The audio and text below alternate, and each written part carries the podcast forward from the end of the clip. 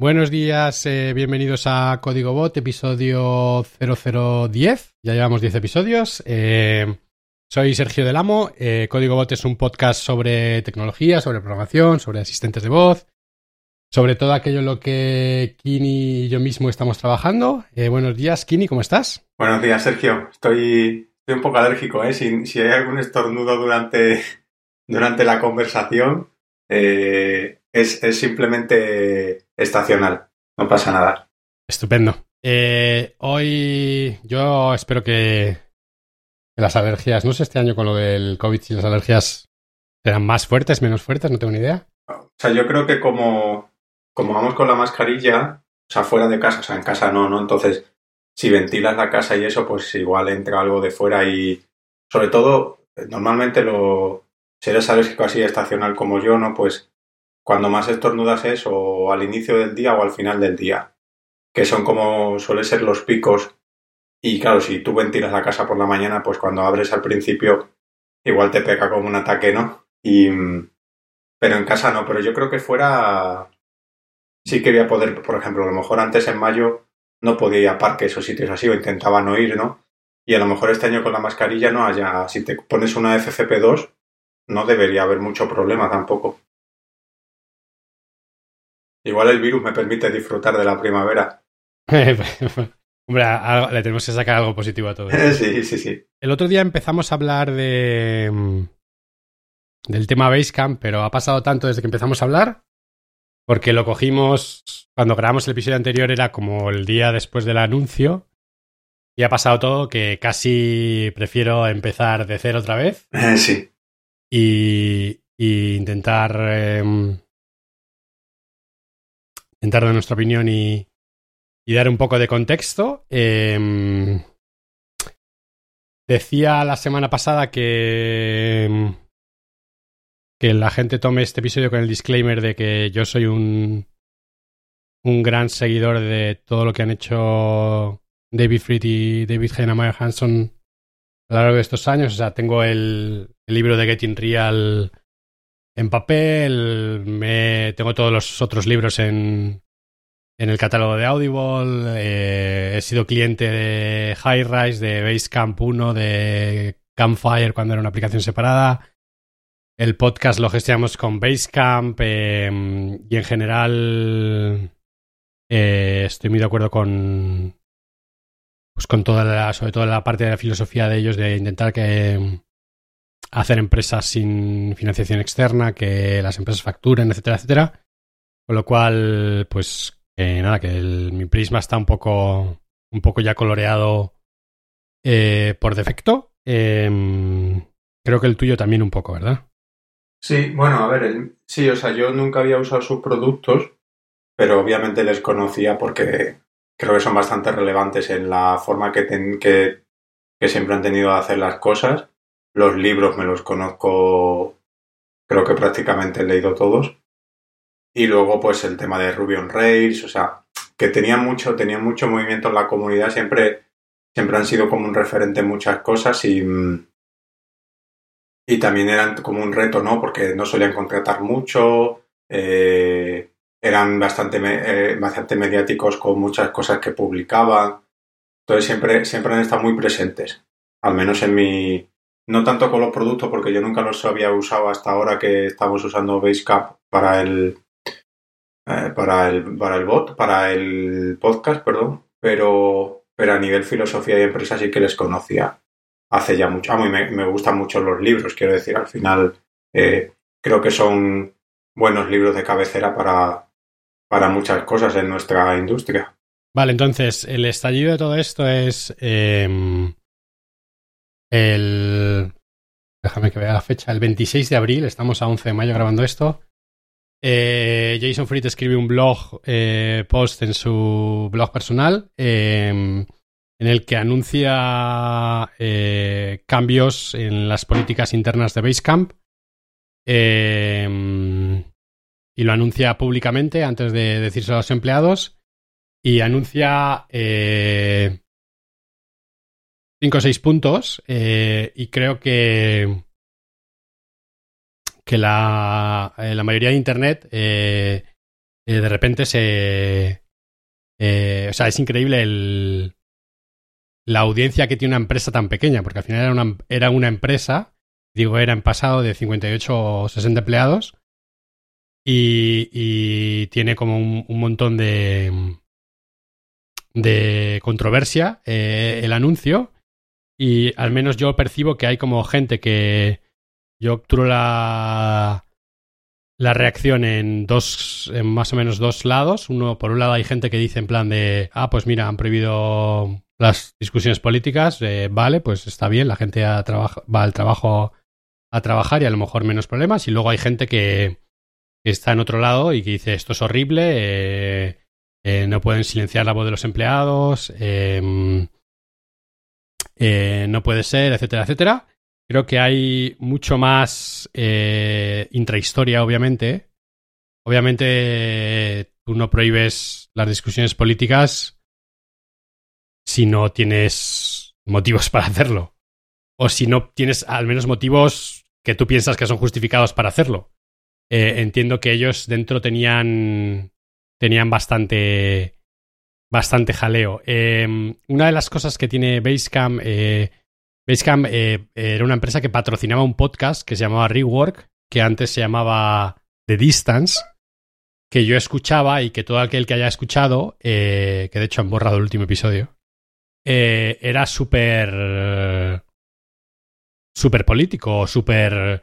Eh, no sé cómo lo llaman ellos, societal discussion, o sea, era un, podcast súper opinionado y, y, pues se defendía mucho a los negocios pequeños, de Distance eran negocios que llevaban muchos años, eh, defendía, por ejemplo, mucho a las librerías contra Amazon, en el último año, por ejemplo, se ha posicionado mucho contra eh, contra Apple por el tema del control del App Store, eh, porque tuvieron un problema cuando sacaron, cuando sacaron Hey.com eh, y, les, y les bloquearon básicamente el update de, una aplicación porque les querían hacer que básicamente tuvieran que compartir el 30% del revenue con un in-app purchase. Em, es decir, era una empresa que hasta ahora al menos yo lo percibía así, creo que, que, no es una percepción equivocada, estaba muy posicionada políticamente y, esto es un frenazo, porque obviamente cuando la empresa...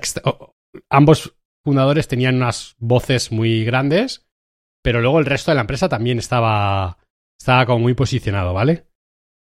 Eh, y entonces ellos de repente pegan este frenazo y ponen estos cinco puntos que anuncian, los, los voy a ir leyendo en orden inverso, eh, que creo que es del, del, menos polémico al más polémico. Y los vamos comentando si quieres, Kini. Vale. Después de este súper sí.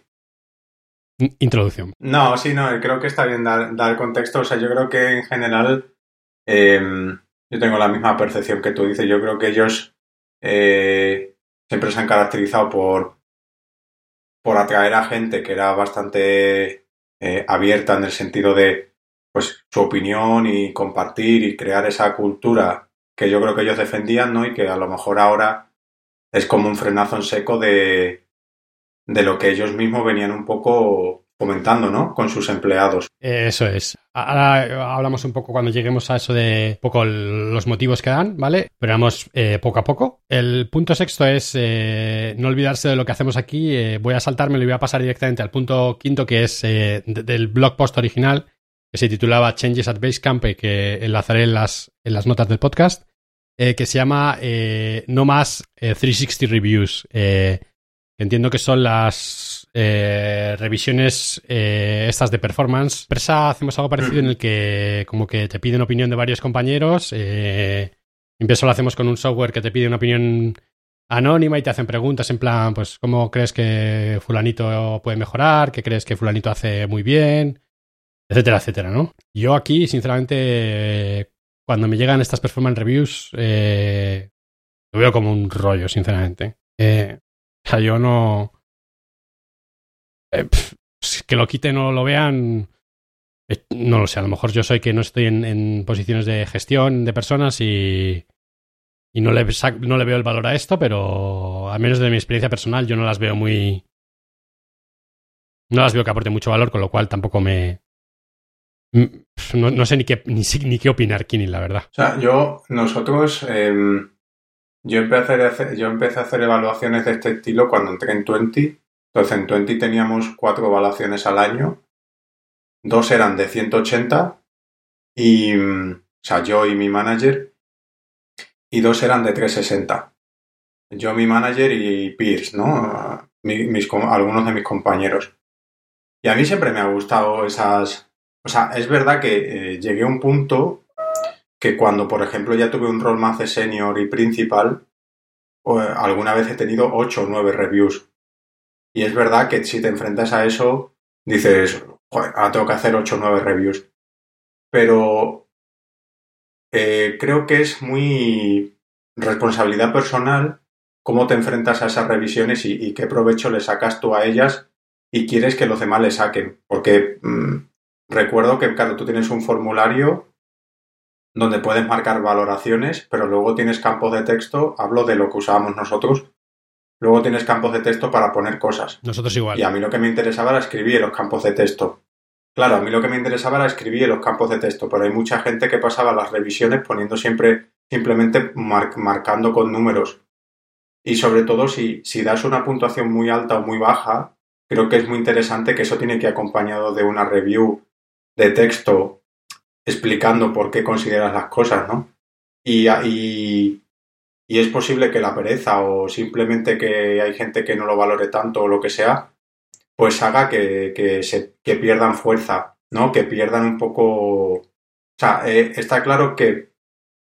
O sea, yo he hecho reviews muy positivas y digamos que tiendo a ser positivo, pero no todas las reviews que he hecho son para hablar bien de mis compañeros. También he hecho reviews destacando cosas que creo que habría que mejorar en mis compañeros y en la empresa. Entonces, eh, a mí no me sobra. Otra cosa es, bueno, pues revisar el proceso, revisar el formulario, la herramienta, para que sea más específica, para que, para que anime a la gente a que no simplemente sea poner un número. Pero a mí no me sobran. O sea, a mí me gustan. Otra cosa es que hay que revisar el proceso y refinarlo. Pero creo que tiene sentido. O sea, creo que decir que la 360 no tiene valor porque estaban recibiendo eh, sí que eran muy divertidas de leer o no sé qué, o que simplemente ponías cosas muy buenas de los compañeros. Bueno, primero, eso no está mal, pero, pero es verdad que igual tienes que balancear, porque eh, al final se crece mucho del feedback constructivo y, y, negativo, ¿no? Muchas veces y también casi siempre hay cosas, ¿no? Y hay veces que no, que no se dicen. Entonces, más que echarle la culpa a la 360, es echarle la culpa simplemente a, a que el proceso hay que seguir mejorándolo, ¿no? O la herramienta. Otra Esa es la opinión que yo tengo. Otra crítica que he leído que obviamente no podemos valorar. Eh, bueno, no podemos valorar, no sé si podemos valorar o no, pero que las revisiones 360 democratizan un poco en el sentido que Entiendo que en, que en, Basecamp eh, a lo mejor te toca hacer un 360 de, de David Hanson o de, Jason Fried. Es decir, que, o de un manager, ¿vale? Que a lo mejor comprometen o te permiten dar feedback de un manager que si no tienes ese tipo de revisiones, pues en verdad no, no, no sé si me explico. Eh, eh, hay unos canales de... como que se cortan los canales de feedback hacia arriba. No sé si me estoy explicando. Sí. Entonces, eh, entonces que es una manera de un poco de. de acallar a los empleados con menos. Con menos antigüedad de la empresa. Eh, o sea, con menos antigüedad porque no pueden dar feedback de la gente con más antigüedad. Y si el. Y si el. En parte del la crítica es que a lo mejor, pues, por lo que sea, la cultura no funciona eh, pues al final la cultura un poco ha estado creada por la gente con más antigüedad y, y si se rompe ese ciclo de feedback, pues, pues es un problema.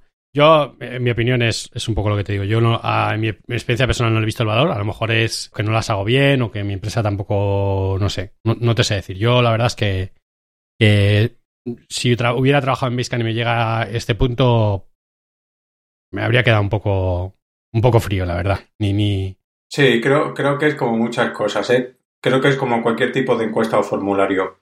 Depende tanto de cómo tú, de con el cariño que tú lo trates, es lo que luego se va a sacar de output. Pero bueno, o sea, no solo es el cariño, o sea, yo pongo ahí el cariño porque creo que la persona es muy importante quien lo hace, pero también pues a qué te enfrentas, a un formulario horroroso o a preguntas que no tienen sentido o a una fase del año en la que no tiene sentido, no sé. O sea, creo, en mi, en mi visión, en mi, desde mi punto de vista me gusta tenerlas. Hay veces que, que he pensado que no, que hay cosas, preguntas que no estaban bien, se reportan, se quitan para la siguiente, ese tipo de cosas. Pero bueno, algún tipo de mecanismo de, o sea, yo por ejemplo en general sí que o sea, aprovecho para hablar con mis compañeros y mi manager y como tengo one on one y eso, muchas veces igual les comento cosas que se podían comentar en las, en las, en las 360. Igual no llego a la 360, sino simplemente puedo comentar cosas de mis compañeros a mis managers en cualquier momento. ¿Sabes? Lo que pasa que entiendo que al final igual si todo el mundo no es lo mismo y estás intentando forzar una forma de ese feedback horizontal, pues eh, la 360 es una forma, ¿no? Correcto. Eh, el segundo punto, bueno, el segundo punto, el cuarto punto en el orden de su post que anunciaba el Jason Fried era eh, No more lingering or dwelling on past decision, que básicamente, eh, si te lo lees, es un poco que... Y en general, lo que ellos han... o sea, si te lees Getting Real o estos libros, ellos siempre han sido muy...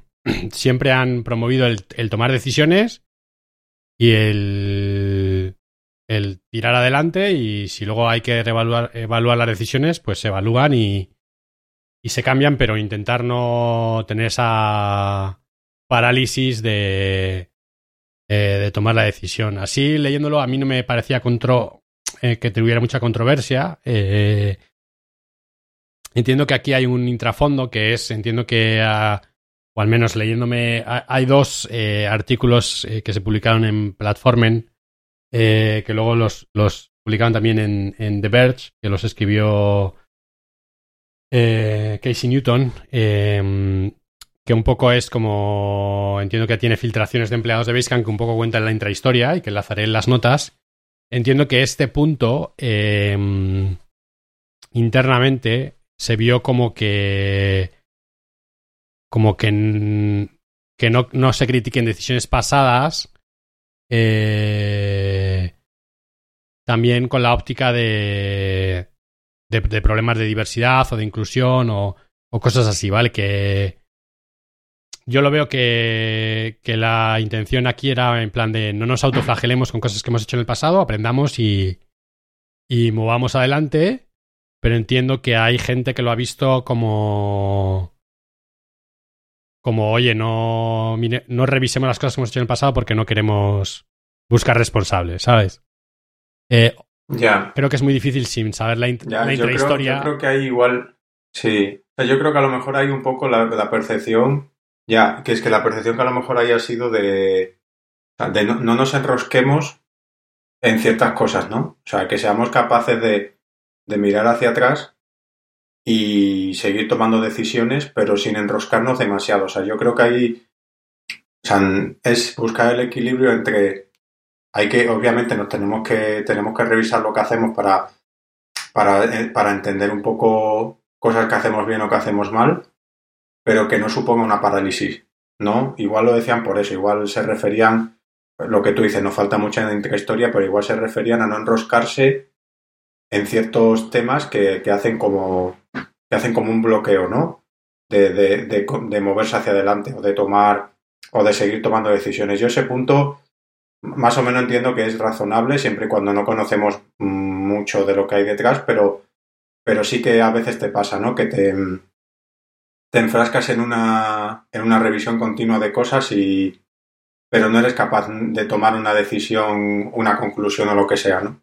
Y eso sí que es importante, yo creo. Sí, eh, empezamos con, con, cosas un poco más eh, que creo que son más debatibles. El tercer punto es eh, No More Committees, que han quitado los comités de empresa. aquí la intrahistoria, si te lees el artículo de The Verge, al parecer tenían un comité de DEI, que creo que es el acrónimo por Diversity, Equality and Inclusion, que tuvieron un hilo respecto a... tenían una especie de pues mantenían una lista de nombres eh, en plan coña, en plan nombres de, de clientes de Basecamp eh, que sonaban graciosos. En plan, como el típico ejemplo de los Simpson que llaman al bar de Moe diciendo nombres que, pues que parte del gracioso es eh, pues connotaciones raciales o connotaciones sexistas o lo que sea. Eh, y había este comité como rescató. O sea, la manera que funciona Basecamp es tiene como. Que eh, es parte, creo que es importante este contexto. Ellos trabajan de una manera muy asíncrona y muy escrita, en el sentido que tiene muchos hilos de discusión y luego tienen como una parte de chat. Es decir, son la mayoría de estas discusiones son casi todas discusiones de, texto, de tanto de chat como de texto escrito, ¿vale? En plan más eh, largo. Y pues creo que este comité sacó un poco a la luz que existía esta lista, como que estaba mal, pues, pues primeramente porque era a lo mejor un. A lo mejor era un. Eh, pues romper un poco la privacidad de los clientes de Basecamp y, luego pues, pues que la gente, había gente de la empresa que se sentía eh, ofendida porque veía que esta lista pues tenía connotaciones raciales y, y en Estados Unidos eh, tuvieron un tiroteo eh, contra en el que murieron eh, víctimas asiáticas y tuvieron una polémica porque la mayoría de, la gente, de los medios de comunicación pues eran incapaces de pronunciar los nombres correctamente y, y, era un poco como que desde el propio hilo se enlazó a esto y luego hubo un comentario que, que enlazó a, a, la pirámide del odio que lo incluiré en las notas de, del podcast que básicamente pues te dice que la pirámide del odio que en el escalón de más abajo está como el el hacer este tipo de nombres o de burlas que pueden parecer inofensivas, creo que al final en la, punta de la pirámide está genocidio. Y parece ser que, que David Heinemeier Hanson dijo que, que, le parecía demasiado eh, ir de extrapolar, de mantener esta lista a tal, como que cerró el hilo y pues al tiempo directamente cerraron los comités. ¿Vale? He visto entrevistas de David Heinemeier Hanson en el que dice que no es solamente este hilo, pero que, es un poco así como la. Eh, la gota que colmó el vaso, ¿vale? Eh, bajo su punto de vista y, que. Y que cerraron cerrar los comités. La verdad, eh, cerraron estos comités como otros comités, ¿vale? Sinceramente, no lo sé. La verdad que, o sea, mi empresa, por ejemplo, tenemos un comité ahora de, de I que han abierto. Yo no soy parte de ningún comité. Eh, entiendo que puede tener beneficios, entiendo que pueden tener. pueden añadir burocracia a una empresa. entiendo ambos puntos de vista. Así en. En como decisión abstracta, decir no queremos comités, eh, no lo veo mal. Eh, entiendo que es que desde el punto de vista de los empleados de Basecamp si obviamente ven la causal, o sea, ven como que empresa está intentando ser más diversa, contratar gente más diversa y iniciar un comité de diversidad y, y en el momento que alguien critica a uno de los fundadores se cierra el comité, pues entiendo que, que se pueda percibir de, de una manera completamente diferente que... Sí. Sí. En abstracto. O sea, lo de, lo de, lo de que has contado... Sí. Lo que, lo que has contado de la lista era un poco lo que ha, lo que ha salido luego mucho a posteriori, que, que parece que ha sido como el tema principal, entiendo que habrá sido la gota que colma el vaso, pero es verdad que, ha sido un poco como la, la llama que ha dado lugar a, a este incendio, parece ser, ¿no? Y, y claro, eh, o sea, yo creo que cuando hay algo eh, que no has hecho bien, ¿no? O que, bueno, que eh, al final la gente cambia, la mentalidad cambia, la sociedad cambia y, te das cuenta que algo que dijiste o algo que hiciste hace tiempo pues está mal y o ya no es correcto o no, o no deberías haberlo dicho o hecho, ¿no?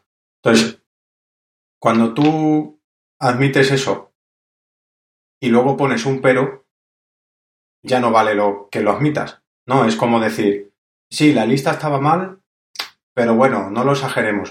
No lo exageremos porque a ti no te afecta, porque no estás en la lista, ¿no? O sea, es... A mí no me vale si dices...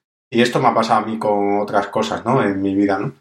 no vale que diga, sí, la lista está mal, eh, asumimos que está mal, que fue un error, pero tampoco hay que exagerar, tampoco hay que no sé qué. O sea, cuando, en cuanto pones ese pero, ya, ya, no, ya, no, ya no sirve. O sea, ya todo lo que has dicho antes no sirve. Si, si hiciste algo mal, y la lista creo que en su momento, yo el primero, he podido hacer mucho tipo de bromas o de comentarios que a día de hoy no haría y que asumo que, asumo que son cosas que, que estaban mal. y no hay pero, ¿sabes? No es en plan, Buah, pero tampoco te pongas así, pero tampoco te lo dije para molestar. Es que tú no sabes cómo se siente la persona a la que ofendes y como tú no, como tú no estás ofendido o, o mm, referenciado o, o te sientes un poco identificado, pues le quitas importancia o le restas importancia. Por eso creo que, que ahí, pues gente que no estamos igual dentro de ciertas, eh, de ciertos colectivos, no vamos a entender eso, no podemos quitarle importancia. Por eso entiendo que para mí es un estuvo mal, no lo teníamos que haber hecho, a día de hoy somos conscientes, esa lista se elimina y no volverá a pasar. Y ya está, y no dices un pero ni le quitas importancia a la gente que, que, se siente afectada ni... Es verdad que hay que, saber, tomar las cosas con una vara de medida adecuada, ¿no?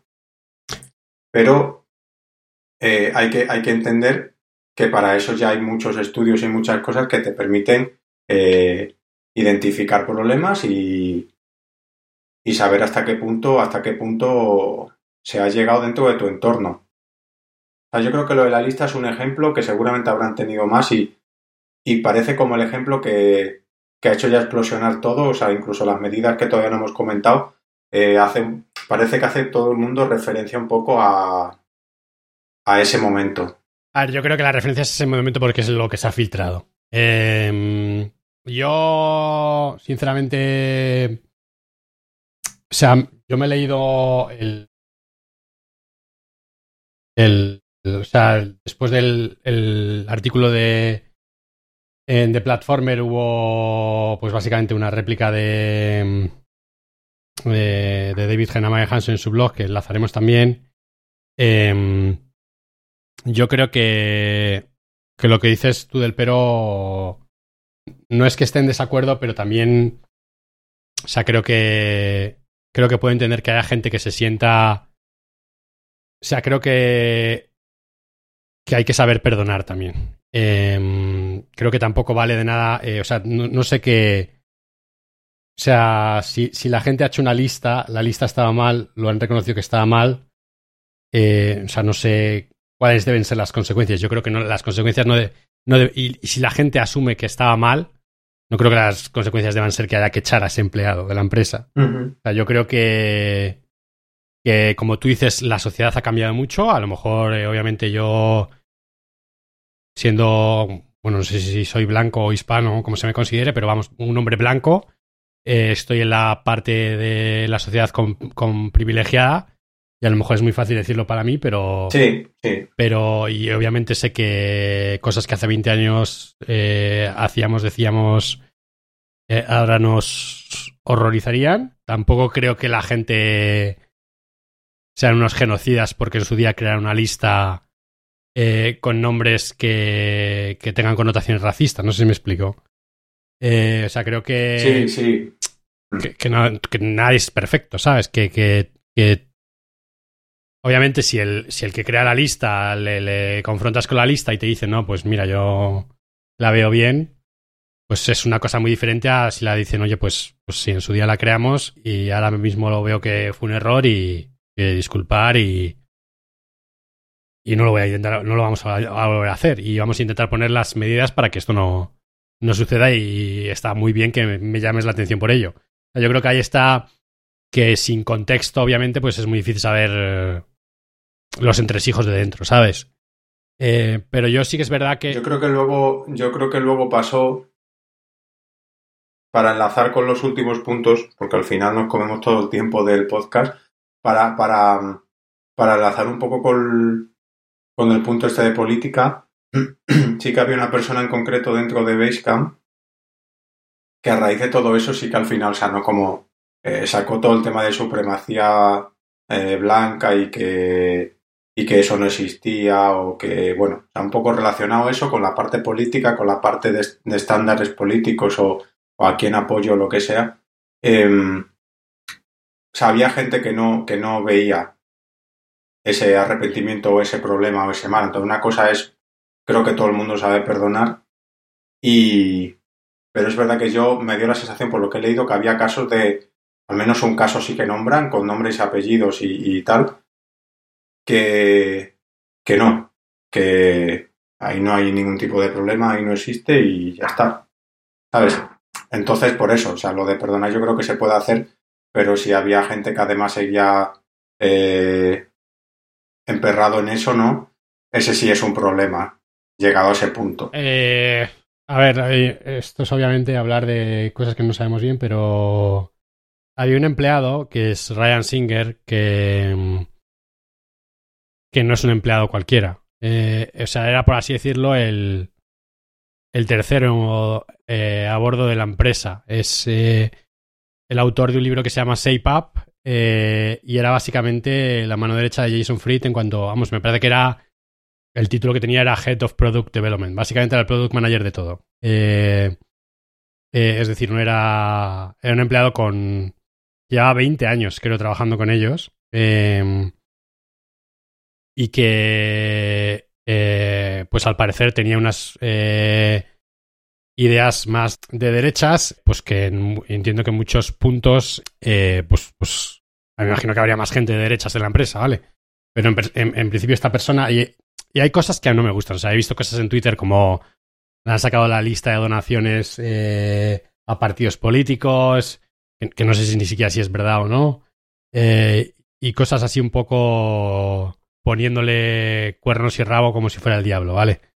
Eh, que no lo sé, la verdad. Yo no, conozco a la persona ni yo lo que he visto por él desde fuera me parece un tío muy interesante en cuanto a trabajo, en cuanto a sus ideas políticas, no tengo ni idea. Lo que he visto y en el segundo eh, hay otro blog post de Casey Newton eh, que habla de, mm, de... Tuvieron un all hand meetings que fue cuando básicamente les ofrecieron que se podían ir de la empresa con un paquete de seis meses de salario, tres meses, eh, en el que esta persona, yo lo que he oído es que él, eh, vamos, he oído dos versiones contradictorias. He oído por una parte empleados que decían que él negaba el supremacismo blanco em, a nivel en general, y luego he oído su punto de vista en el que creo que él dice que lo que él decía es que no había supremacismo blanco en la empresa, ¿vale? O sea, como que, que porque los dos fundadores fueran blancos y hombres y la mayoría de la de la gente con más antigüedad fueran blancos hombres que, que él no consideraba que existiera supremacismo blanco dentro de la empresa. Obviamente, pues es difícil saber eh, cuál es la versión buena y, y a veces que la gente habla y y y unas personas entienden una cosa y otras otra. Yo entiendo que, eh, sin saberlo, que esta persona chocaba con parte de, de la empresa y parte de la empresa pues consideraba que sus eh, puntos de vista eran inaceptables eh, o racistas, no te sé decir, y, y, que veían que la gente, que, el, que los dueños de la empresa pues lo defendían en exceso. Claro, aquí es difícil porque estos dueños de la empresa tienen un bias de 20 años de relación laboral con él, que al final algo de amistad tendrán, ¿sabes? Con lo cual, eh, eh, complicado saber cuál es, cuál es el contexto. Vamos a hacer una pausa, Kini, eh, y continuamos con los dos últimos puntos.